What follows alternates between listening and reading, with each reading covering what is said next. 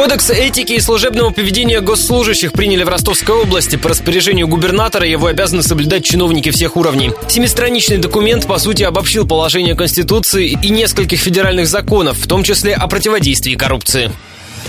Подробности. Согласно кодексу, чиновник должен быть беспристрастным, корректным и уважительным. Ему запрещено принимать подарки, использовать служебное положение, публично высказываться о своем руководителе, замалчивать взятки и вступать в конфликты. Госслужащий обязан вовремя отвечать на запросы журналистов, предоставлять сведения о своих доходах, уважать чужую религию и носить деловую одежду. Кодекс запрещает курить во время совещаний, проявлять грубость и разглашать муниципальные муниципальный и государственный долг.